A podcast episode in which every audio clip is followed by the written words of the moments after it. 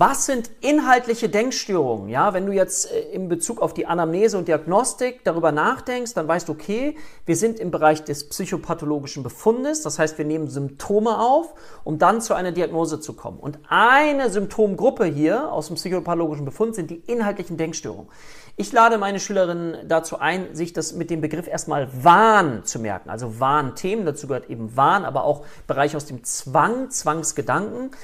Was bedeutet das? Wahn kennst du, ne? Es gibt sowas wie Beziehungswahn. Ich beziehe alles auf mich. Alles beziehe ich auf mich. Beeinträchtigungswahn, es ist gegen mich gerichtet. Oder bis hin zu einem Verfolgungswahn. Das heißt, da ist der Inhalt nicht korrekt, ja? Jemand läuft kurz hinter mir her und ich habe das Gefühl, er verfolgt mich. In Wirklichkeit geht er aber ganz woanders hin. Ja?